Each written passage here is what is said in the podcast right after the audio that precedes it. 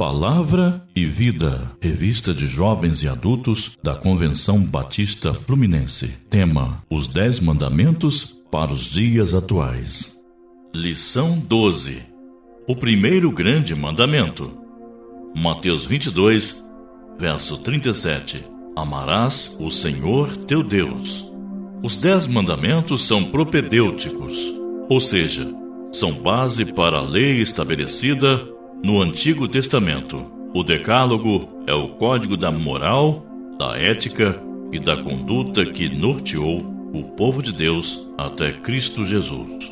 A lei serviu de aio, Gálatas 3, 24 e 25, uma espécie de placa indicativa que apontava para Cristo.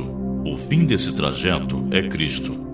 Romanos 10, versículo 4.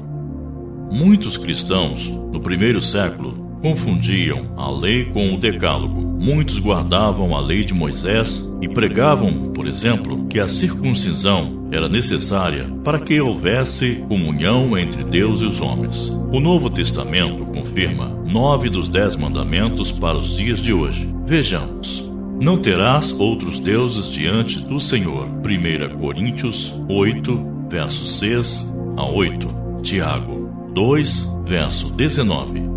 1 Timóteo 2, versículo 5, Mateus 4, versículos de 8 a 10. Não faça imagens de ídolos. 1 João 5, 21. 1 Coríntios 10, versículo 14. Apocalipse 9, versículos 20 a 21. Não use o nome de Deus em vão. Mateus 5, 33 a 37. Tiago 5, versículo 12 e 1 Timóteo 6, versículo 1. Lembre-se do Shabá. Esse mandamento requer uma cuidadosa pesquisa interpretativa, pois em nenhum lugar do Novo Testamento existe uma orientação para a prática da igreja nos dias atuais. Por isso, como foi amplamente explicado na lição 5, o Shabat refere-se a um repouso semanal. Tal descanso é a oportunidade que o trabalhador deve dar ao corpo e ainda aproveitar essa folga para santificar sua vida ao Senhor. Hebreus 4, versos de 1 a 9. Há quem afirme que os cristãos não encontrarão salvação por guardar o domingo ao invés do sábado. Pensar assim é ultrapassar os limites do Novo Testamento pois não adoramos ao Senhor apenas no domingo ou em outro dia. Cristãos verdadeiros adoram ao Senhor todos os dias, em todo lugar e a todo instante. Honre seu pai e sua mãe. Efésios 6, versículo 1 a 4. Colossenses 3, versículo 20. Não mate. Mateus 5, versos 21, 22. Tiago 2, versículo 11. Não cometa adultério. Mateus 5, 27 e 28. Hebreus 13, versículo 4. Não roube. Mateus 19, versículo 18. Efésios 4, versículo 28. Não levante falso testemunho. Colossenses 3, versículo 9, e Tiago 1, versículo 26, e Efésios 4, versículo 25. Não tenha cobiça. Mateus 5, versículo 28, Atos 20, versículo 33 e Romanos 7, verso 7, além de Efésios 5, verso 3. Na cruz do Calvário, o véu do templo foi rasgado de alto a baixo. Desse modo, o descortinamento deu início pelas mãos do Senhor. Esse ato é um ícone de que o formalismo cerimonial da lei chegou ao fim quando foi cravado na cruz. Entretanto, vale ressaltar que não se deve confundir a lei redigida sobre ritos e cerimônias com a lei moral constante no Decálogo. Entretanto, vale ressaltar E não se deve confundir a lei redigida sobre ritos e cerimônias com a lei moral constante no Decálogo. Foi no Sermão do Monte, registrados nos capítulos 5 a 7 do Evangelho de Mateus, que Jesus mencionou várias vezes os Dez Mandamentos. Cristo não veio para revogar a lei, tão poucos profetas. Mateus 5, verso 17. Na maioria das Escrituras Sagradas, o Senhor utilizou seus profetas para nos revelar sua vontade, mas foi no Decálogo que ele utilizou seu próprio dedo para gravar a sua vontade para nós. Tópico 1: Jesus e os mandamentos. Na época de Jesus, os fariseus classificaram os mandamentos em pesados e leves na sua prática. O grande equívoco é que confundiam os ritos com as leis morais, evidenciaram o ritual como algo tão importante que se tornou obrigatório aos judeus, equipando-o ao cumprimento moral. Foi isso que levou um grupo de fariseus a Jesus. A intenção não era de esclarecimentos, mas de forçar Jesus a escolher um dos mandamentos como o mais importante. Nosso Salvador, em vez de entrar em polêmicas teológicas, resumiu as duas tábuas da lei em dois grandes mandamentos, se referindo ao Deuteronômio 6, versículo 5 e Levítico 19, versículo 18, respectivamente. Jesus silenciou a todos quando mencionou as Escrituras e não este ou aquele mandamento. Quando Jesus cita: Amarás, pois, o Senhor teu Deus de todo o teu coração, de toda a tua alma, de toda a tua justiça, Deuteronômio 6,5, ele faz um resumo do decálogo do primeiro ao quarto mandamento, pois estes são específicos e relacionados ao Criador. O primeiro grande mandamento de Jesus é uma aliança que exige a perfeita lealdade a Deus Todo-Poderoso. O Criador exige de seu povo que considere seu senhorio exclusivo e, em contrapartida, ele abençoará aos que são fiéis. A sociedade atual infringe os mandamentos do Decálogo justamente porque oscilam no principal dos quatro primeiros mandamentos só podemos cumprir os mandamentos se amarmos a Deus de todo o nosso coração e entendimento. Nos dias atuais, muitos estão amando mais as bênçãos de Deus do que o Deus das bênçãos. Tópico 2: Ações e reações diante do grande mandamento. O que chama a atenção no grande mandamento de Jesus é a sua introdução e não a subserviência. O termo amarás deve ser observado mais do que uma mera obediência. Só é possível satisfazer a Deus quem o ama antes de tudo. O coração é a sede do sentimento humano, apesar de enganoso.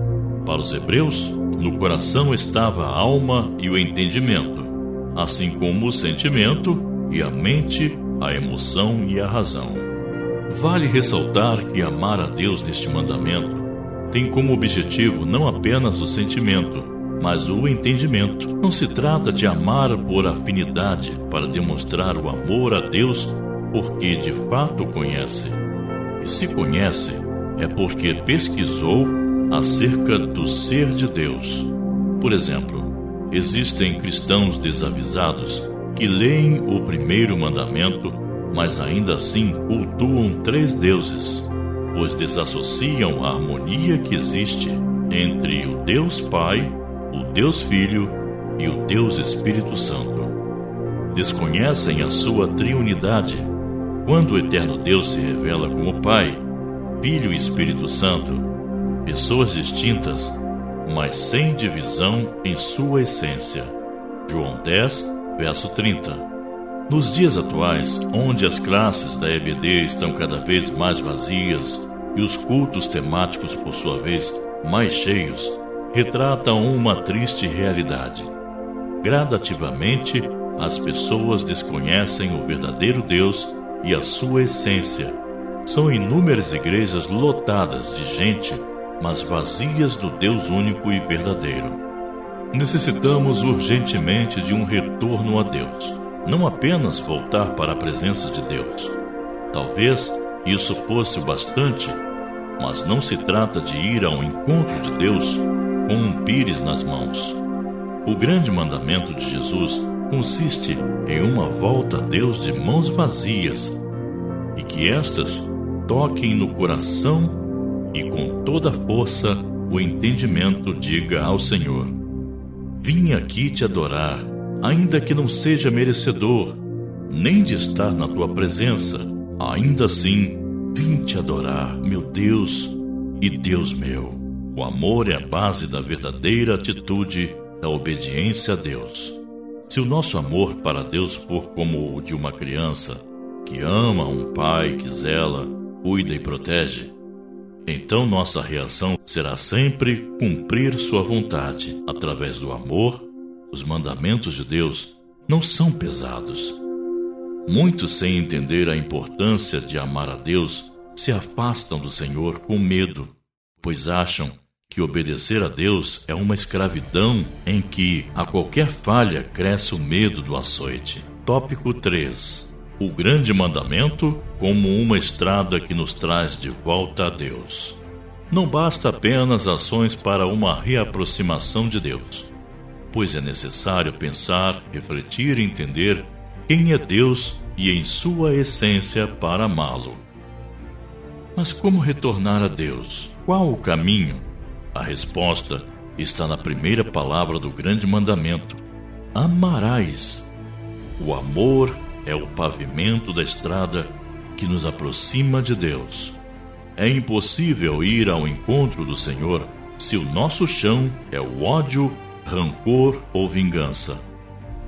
O apóstolo Paulo, em sua primeira carta aos Coríntios, disse que sem amor o homem é como um sino que faz apenas barulho. 1 Coríntios 13, versículo 1.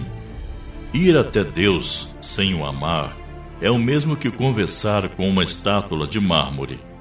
Falar de Deus para alguém sem expressar o seu amor ao Criador é como bater em uma lata vazia. Ainda que tenhamos o dom de entender perfeitamente a língua dos céus e traduzi-la aos homens, pois da mesma forma compreendemos o idioma humano. Sem amor, prestaremos um desserviço.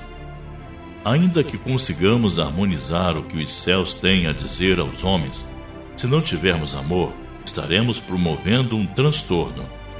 Ainda que tenhamos a capacidade de dizer a Deus o que os homens necessitam, se não tivermos amor, não conseguiremos nos aproximar de Deus. Somos para Deus aquilo que carregamos do lado de dentro e não o que demonstramos do lado de fora. Orar sem amor é o mesmo que falar apenas a si mesmo. Evangelizar sem amor é o mesmo que exercitar um ritual. A maior expressão do amor de Deus por nós foi revelada na cruz do Calvário.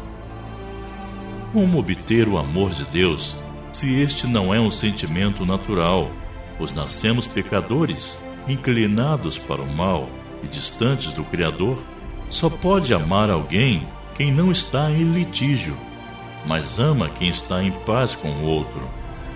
Tal aproximação com Deus só poderá conhecer por intermédio de Cristo, o Salvador. Nós nos aproximamos mais de Deus quando temos a certeza de que nossos pecados foram por Cristo perdoados. Romanos 5, verso 10. Para pensar e agir, a sociedade atual tem se aproximado ou se afastado de Deus. Qual o caminho que nos aproxima de Deus? Alguém com ódio e sede de vingança consegue se aproximar do Deus verdadeiro? Sabemos que em Deus repousa apenas o amor pois Deus é amor. Você sente amado por Deus e, consequentemente, ama a Deus? De que forma demonstramos o amor a Ele? Deus te abençoe e bom estudo. Leitura diária. Segunda, 1 João 4, verso 10. Terça, João 14, verso 21. Quarta, Josué 23, verso 11. Quinta, Salmos 18, verso 1. Sexta, Tiago 1, verso 12. Sábado, Deuteronômio 6, versículo 5. Domingo, 1 João 4, de 19 a 21.